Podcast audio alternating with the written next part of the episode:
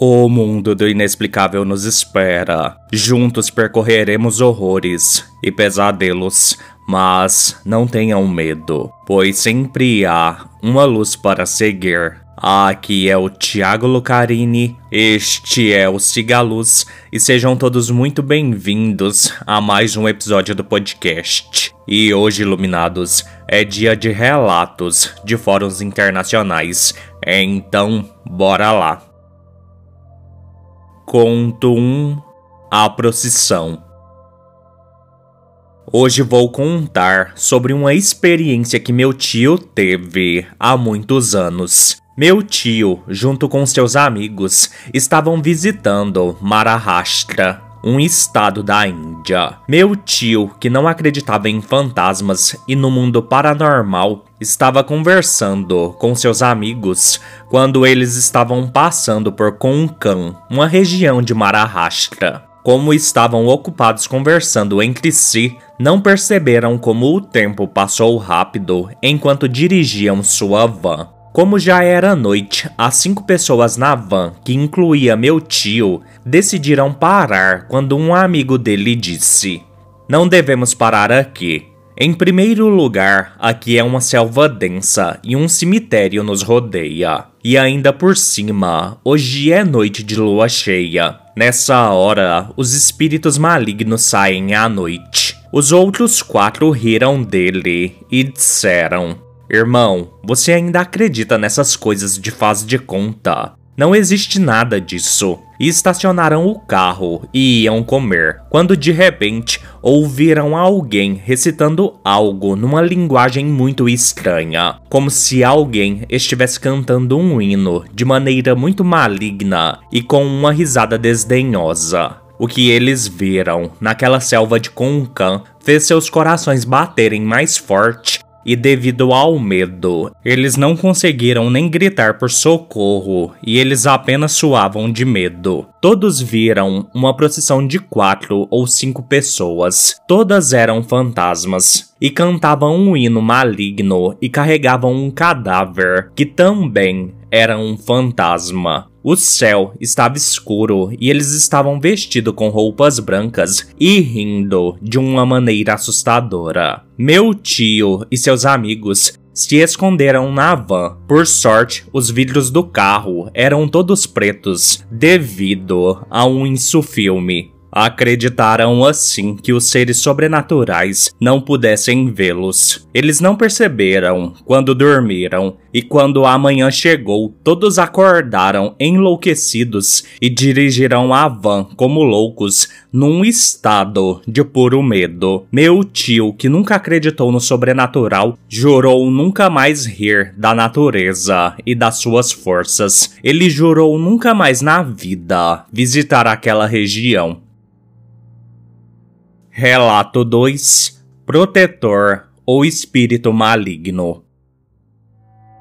Numa das principais ruas residenciais da minha cidade, há uma casa que sofreu um incêndio em junho de 2019 e que consistia em três unidades de apartamentos, um em cada andar. Ninguém sabe como o incêndio começou, mas a casa não tem conserto e provavelmente será demolida no próximo ano. O fogo foi tão forte que quase pegou fogo no prédio vizinho. Felizmente, ninguém morreu, mas as três famílias que ali moravam ficaram temporariamente desabrigadas. A frente do prédio está totalmente queimada com todas as janelas tampadas com tábuas e o telhado totalmente queimado. A parte de trás do prédio consiste em três varandas com vista para um pequeno estacionamento e um campo de beisebol. O estranho é que da parte de trás do prédio não é possível dizer que houve um incêndio, pois aquela parte permanece relativamente intacta.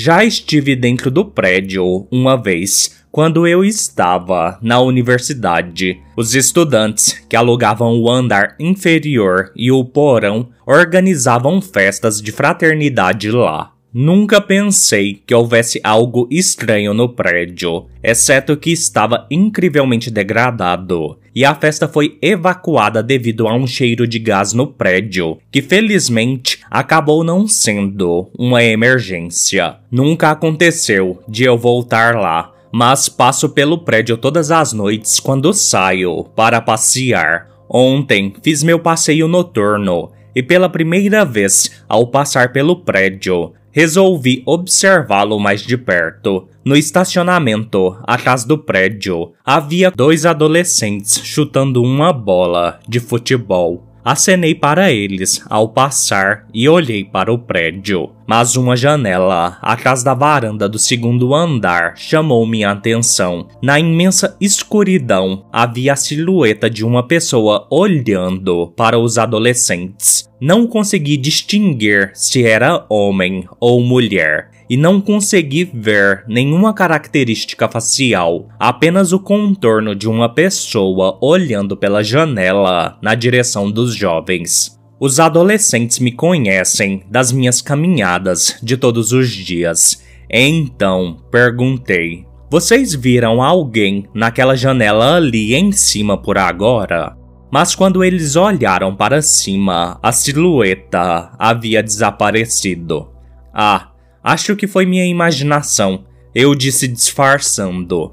Ninguém conseguiria entrar naquele prédio. As portas estão completamente fechadas com tábuas. Eu sabia o que vi, mas não queria assustar os adolescentes que moravam no prédio vizinho. Outro dia, ao passar em frente ao prédio e acenar para os adolescentes que jogavam futebol, olhei nervosamente para o prédio, mas não consegui ver nenhuma figura na janela do segundo andar. Depois de observar o prédio, eu já estava prestes a desistir e atribuir tudo à minha imaginação, quando finalmente o vi. Desta vez, a figura estava na janela do terceiro andar, bem no centro do prédio, observando para fora, observando as crianças, e pude concluir dessa vez que era uma figura masculina. Ele usava o que parecia ser um chapéu coco completamente escuro, sem traços faciais discerníveis, destacando-se na escuridão.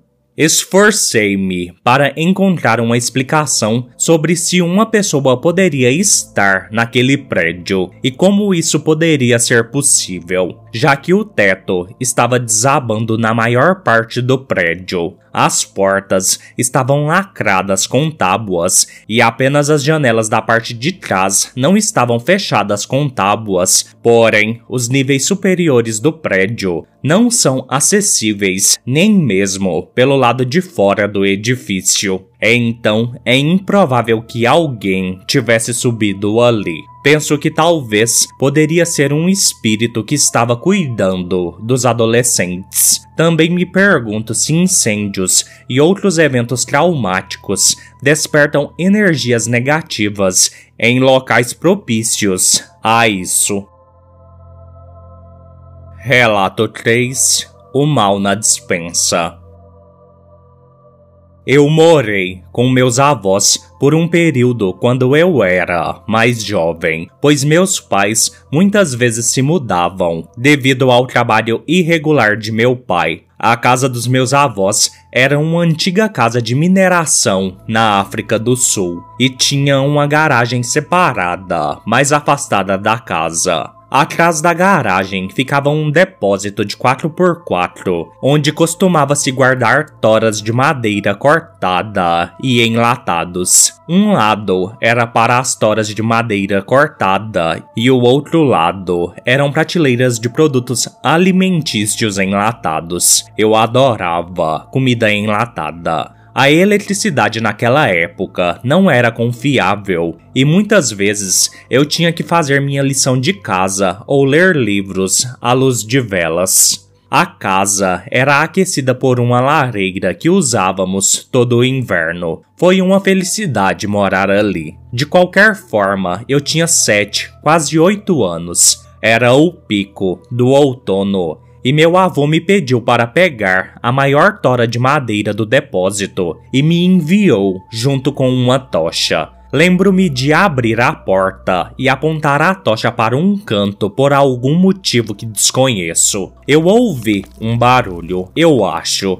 Nesse canto havia uma poça preta de algo que crescia cada vez mais, e então dois braços negros saíram da poça, rastejaram até as paredes e correram em minha direção. Deixei cair minha tocha com medo, e na escuridão pude sentir uma imensa raiva e maldade irradiando daquela coisa. Eu estava demorando, então meu avô veio atrás de mim e me viu parado ali, congelado, e me repreendeu por demorar. Ele me trouxe de volta para casa, acendeu a lareira e eu fiquei muito chateado. Então contei o que aconteceu à minha avó e minha avó é uma pessoa muito religiosa e ela acreditou em mim imediatamente. Ela pegou sua Bíblia e seu rosário e rezou o que para mim pareceram ser horas. Nunca mais cheguei perto da dispensa, e quando alguém me pedia para ir lá, eu me recusava a fazer. Na próxima vez que tive que ficar com meus avós, me disseram que por algum motivo as gatas davam à luz aos gatinhos na dispensa. E sempre os gatinhos morriam no dia seguinte. Meu avô é um ávido amante de gatos e muitas vezes ele levava os gatinhos para dentro de casa e ainda assim eles morriam. Meu avô viu aquela coisa má algumas vezes num canto ou no teto. Ele ficou muito assustado é então ele ligou para o padre local e eles fizeram alguns rituais de oração e outras coisas. E o padre disse aos meus avós que era melhor eles queimarem a dispensa, o que fizeram imediatamente. A dispensa já não está mais lá, mas de vez em quando meus avós veem a figura negra parada no local onde ela ficava. A figura nunca se move, simplesmente fica lá. Minha avó pensa que é um portal, mas nenhum deles chega perto daquilo. Agora moro na Austrália, mas falo com meus avós sempre que posso. Eu sempre pergunto sobre a figura negra do mal e eles dizem que ainda a vem. Relato 4 Looping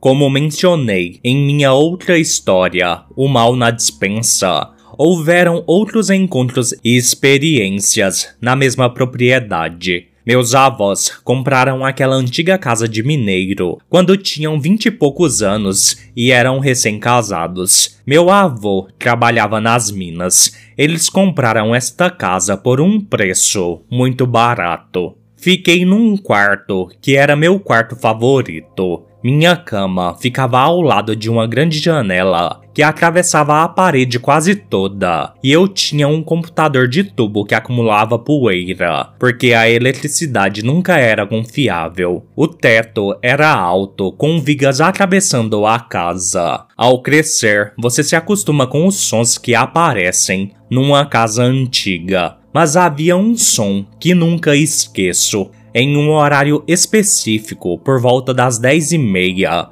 Todos os dias, em ponto, ouvia-se um baque enorme. O chão vibrava, como se algo grande tivesse caído, e então ouvia-se um grande estalo. Eu perguntava à minha avó e ao meu avô sobre isso o tempo todo e eles ignoravam. Só diziam: Ah, você sabe, é uma casa velha. Sempre há barulhos que vêm com ela. Eu tinha cerca de 10 anos e uma tarde perguntei ao meu pai enquanto trabalhávamos na horta, e ele me disse sem rodeios que alguém tinha morrido no meu quarto. Corri para dentro de casa e exigi que minha avó me dissesse a verdade. A história por trás da casa. A razão pela qual ela foi vendida por um preço tão barato é porque antes de meus avós comprarem a casa, havia um casal recém-casado que estava muito feliz. Ela era dona de casa e ele trabalhava nas minas. Alguns meses depois, o marido foi demitido do emprego e muitos outros homens também. Ele reagiu mal ao perder o ganha-pão da família. Ele não conseguia cuidar de sua esposa, então ele entrou em depressão. Sua esposa fez tudo o que pôde para garantir que houvesse comida na mesa. Se não me engano, ela era empregada doméstica de uma família abastada da cidade, e então deixava o marido em casa com o almoço preparado para ele. Certo dia, a esposa saiu para trabalhar e o marido se enforcou no quarto, o meu quarto. O baque que ouço é a cadeira da qual ele pulou e o barulho do estalo é o pescoço dele se quebrando. A esposa voltou para casa e encontrou o marido morto e enlouqueceu. Os vizinhos correram em seu auxílio e, infelizmente, ela foi enviada para um asilo para doentes mentais, onde morreu. Quando minha avó me contou a história, comecei a chorar e senti muita pena do mineiro e de sua esposa. Ainda hoje, às dez e meia, houve-se um grande baque e um estalo logo depois, o último ato dele se repetindo de novo e de novo. Relato 5 Espírito Infantil o incidente aconteceu exatamente na noite de 17 de setembro de 2009. Lembro-me perfeitamente porque foi nessa data que entrei no exército. Naquela noite, Adormeci no sofá da sala da casa da família onde morava, na época, pronto para aparecer no dia seguinte no ponto de encontro onde estava acontecendo o recrutamento. Não sei há quanto tempo estava dormindo quando algo ou alguém me acordou no meio da noite. Assim que abri os olhos, alguém fugiu rapidamente para a escuridão. Eu podia ouvir claramente o som de passos e a risada travessa de uma criança. A julgar pelas risadas, era uma criança de 3 a 5 anos. Não consegui ver nada porque a casa inteira estava às escuras devido a uma queda de energia. Acho que aquele menino, ou o que quer que fosse, ficou na sala comigo o tempo todo até eu acordar. Ou ele decidiu me acordar e depois fugiu.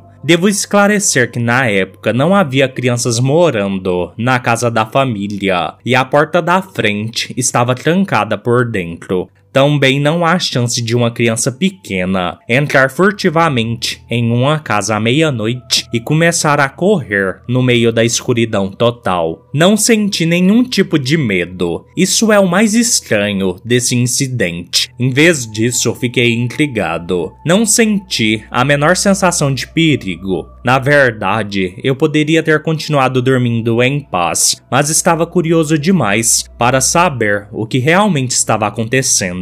Então usei a luz do meu celular e examinei toda a casa, mas não consegui encontrar nenhuma criança em lugar nenhum. Este incidente nunca se repetiu, mas continuo profundamente intrigado e obviamente tenho perguntas que precisam de respostas, embora eu ache que nunca poderei saber o que realmente aconteceu naquela noite. Este é um incidente que mantive em segredo durante 14 anos, sem decidir contar a ninguém até hoje.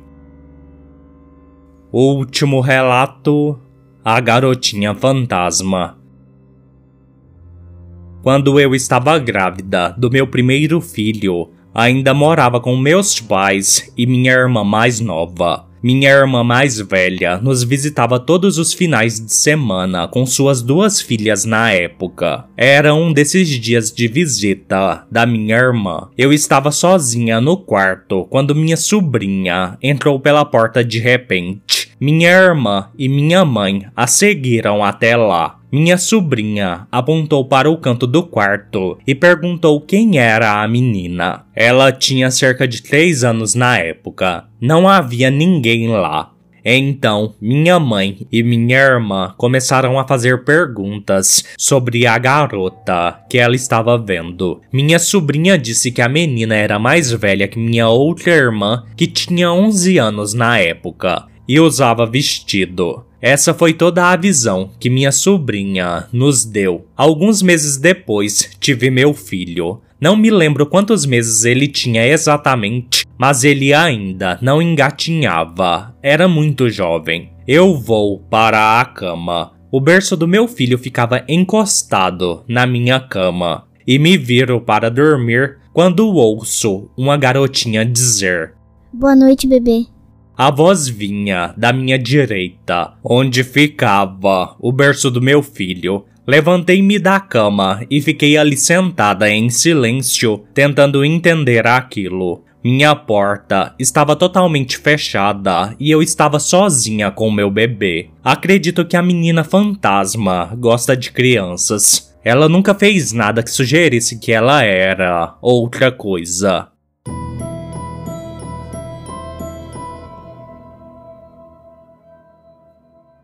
Bem iluminados, este foi o episódio de hoje. Mandem relatos para cigalospodcast@gmail.com ou no número 62992553601. No mais, fiquem todos bem e sigam a luz.